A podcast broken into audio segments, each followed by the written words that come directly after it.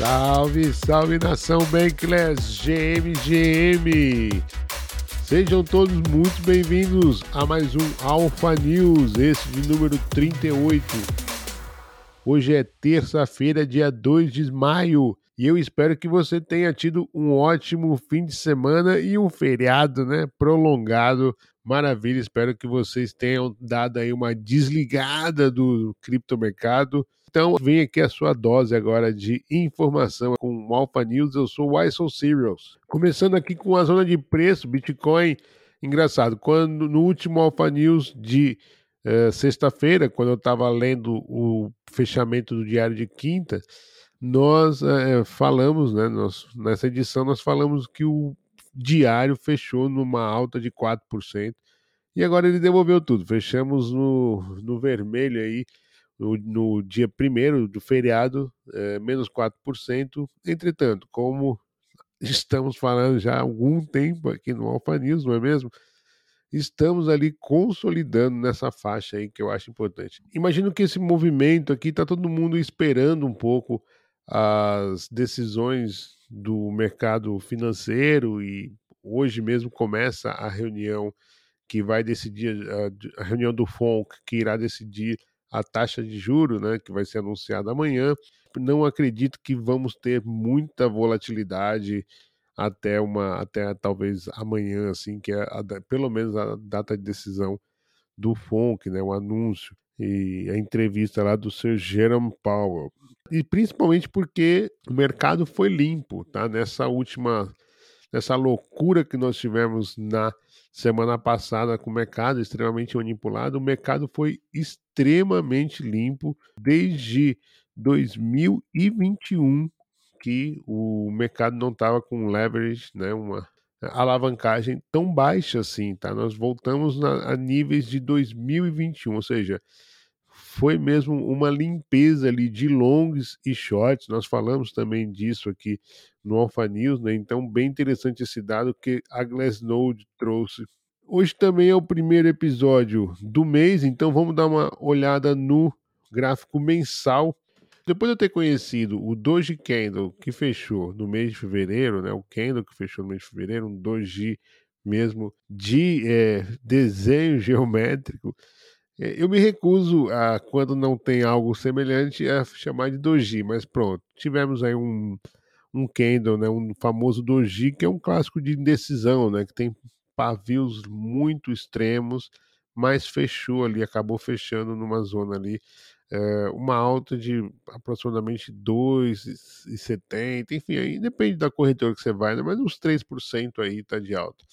Agora, deixa eu trazer um dado aqui que eu não estou assim tão otimista com relação a maio. Em toda a história do Bitcoin, o maio ele naturalmente iria quebrar essa sequência aí dos outros casos que aconteceu, que vieram três meses de alta, né? E como eu falei, fevereiro foi ali um Doji Candle mesmo muito fácil, né? Um, foi quase um zero ali, né?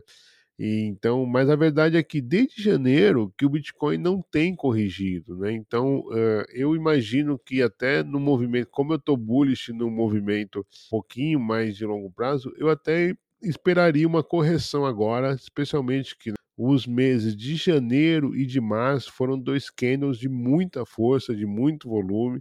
Então, talvez uma respirada e uma correção. E segundo o famoso Fibonacci, a zona de Fibo ali, uma correção saudável começaria ali na tocando nos 24,500 por assim, tá nessa zona.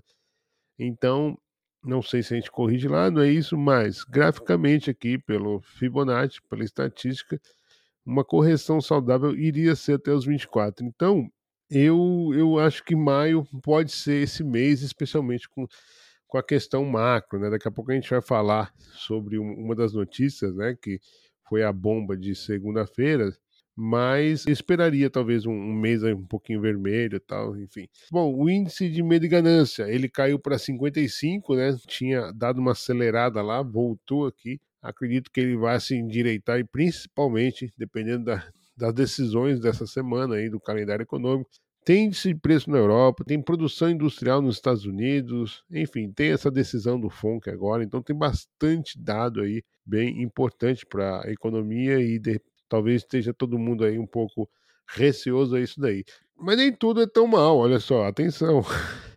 Lembre-se que o Alpha News ele também traz boas notícias do mercado.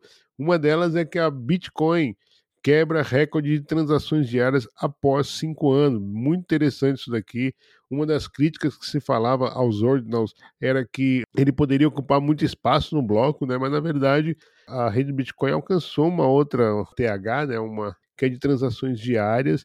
Mais de 568 mil transações foram feitas. Essa marca é antiga, de cinco anos atrás, então quebraram aí, tá? Os tokens não fugíveis Ordinals estão bombando. No último Alpha News nós também falamos de como o mercado lá dos NFTs na rede do Bitcoin estão bombando. Não foi só esse dado, a, me, a média de transações do semanal também atingiu uma all-time high, né, uma ATH. Então, realmente, meu, tá batendo recorde atrás de recorde. Bem interessante esse movimento. E, e na semana passada saiu um artigo feito pelos nossos queridos Nakes, Jojo e também uma parceria lá com Criptomaníacos. Saiu um reporte maravilhoso com dados on-chain dos NFTs do Bitcoin, então vale a pena, fica aqui a cal para vocês se informarem mais. Sem sombra de dúvida, a notícia que a gente, a notícia mais importante, não apenas do criptomercado, mas do sistema econômico mundial, foi a compra, né, o resgate do First Republic Bank pelo FDIC, que é um, um órgão ali do parlamento americano responsável por manter a saúde financeira do país, né, um órgão independente. E então ele foi adquirido por o FDIC e depois foi vendido ao JP Morgan. Tá? Essa, esse foi uma, o maior colapso desde a crise financeira de 2008. Isso é muito grande, tá, pessoal? o First Republic Bank ele já tinha sido resgatado lá naquela semana em que tivemos a queda do Silicon Valley Signatory Bank, né? E depois tivemos também o Credit Suisse na semana, enfim, naquela semana que fecharam três bancos nos Estados Unidos, o First Republic Bank já havia sido feito um resgate de 30 bilhões de dólares, tá? Então, 11 bancos colocaram 30 bilhões de dólares para o First Republic Bank não cair e não adiantou.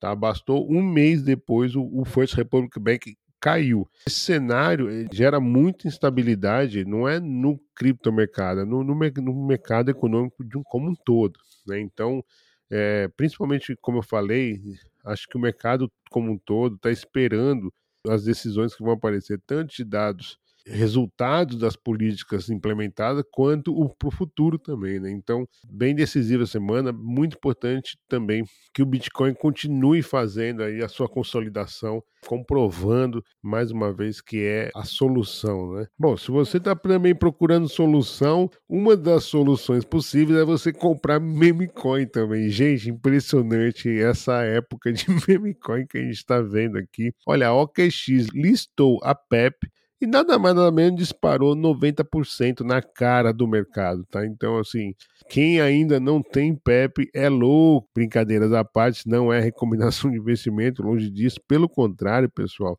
quando dá essas esticadas aí, esperem dar uma correção aí para poder entrar, tá? Então, enfim, muito cuidado, atenção nessas horas. Olha, agora uma notícia bem interessante do ecossistema da Cosmo o modelo de segurança compartilhada recebe voto de confiança. Eles querem adotar um sistema semelhante ao da Polkadot, né, onde você tem ali uma rede em que uh, você tem uma validação comum dos blocos. Eles querem terceirizar o Cosmo Hub para uma, uma blockchain chamada Neutron. Se a proposta for aprovada na próxima semana, a Neutron se tornará a primeira rede a usar segurança replicada, né, segurança compartilhada bem interessante esse movimento. Eu também quero aproveitar, já que estamos falando de rede, eu quero trazer um outro dado aqui. Polkadot, Kusama e Cardano são as principais redes de blockchain em termos de atividade de devs, né, de desenvolvimento no mês de abril, conforme é, relatos da Sentiment. Nessas horas é muito interessante sim, a gente ver, analisar né, quem é que está produzindo, quem é que está entregando, principalmente nesse bear market e principalmente quando graficamente todos esses tokens, né, o DOT, KSM ou a ADA, não estão assim favoráveis, situações mesmo bem tristes mesmo, dramáticas, né? Devolveram praticamente toda a caminhada que ela fez na Bull anterior. Isso é bem triste, assim, mas é interessante a gente observar que daí é só um, é um fator que não interessa para eles. Eles estão ali mesmo confiantes que aquela tecnologia vai ser o futuro. Então é bem interessante, muito bullish essa notícia para esses ecossistemas que eu gosto bastante. Polkadot, Kusama e Cardano. Agora eu vou trazer um, uma notícia bem interessante de adesão. CoinSpade, que é uma empresa de pagamentos com criptoativos, reportou um aumento significativo no número de pagamentos com cripto no primeiro trimestre desse ano comparado ao do anterior. Só que vale lembrar que o ano anterior a gente ainda estava no primeiro trimestre né, naquele finalzinho ali do, da, da Bull de 2021, né? Mas deixa eu trazer uma outra coisa aqui, que isso daqui é mesmo impressionante. De acordo com um relatório publicado pela ACI Worldwide, houve um crescimento de 63% dos números de transações em pagamentos em tempo real em 2022 em comparação a 2021. Nós estamos falando, pessoal, que no bear market houve um crescimento de transações em blockchain em comparado com 2021. Isso é mesmo muito, muito, muito, muito, muito bullish, pessoal. Olha, essa, esse dado aqui eu achei mesmo muito interessante. Fiz questão de trazer para vocês aqui não perderem nada. E continuando nessa tendência de plataforma de pagamento, a Venmo, que é um serviço de pagamentos da PayPal, vai adicionar na sua plataforma a funcionalidade de transferências criptos. É bem interessante aí, PayPal também é, fazendo os seus modelos, suas experimentações com pagamentos em criptomoedas. O sistema não para. Tá? O Butão, Butão, você conhece o Butão? É um país pequenininho ali, sitiado entre a Índia e a China, e ele estava minerando Bitcoin secretamente há anos. É isso mesmo. Não se sabe quando que foi a data exata, mas suspeitas que foi na, quando o Bitcoin estava sendo cotado a 5 mil dólares, ou seja, desde 2020 ou até mesmo antes. As informações foram reveladas pelo The Bhutanese, um jornal local que fez uma investigação aí após a Forbes ter demonstrado relações entre um braço estatal do Butão com as falidas Cefaz, a BlockFi e Celsius, ou seja, ali, a partir dali um grupo investigativo jornalístico começou a estudar e descobriu que o Butão minera Bitcoin desde 2020, no mínimo. Rapaz, estão minerando escondido. Ou seja, o Butão não está declarando Bitcoin no seu imposto de renda. É brincadeira, hein? Nem o Butão está declarando. Bom, agora finalizar o Off de hoje com uma outra notícia de NFTs, tal qual na última edição que eu trouxe. Mas agora foi mesmo uma palhaçada o que aconteceu agora. Uma baleia de olho no próximo airdrop da Blur. Ela simplesmente, o que, que ela fez? Ela vendeu mais de mil NFTs no mercado da Blur.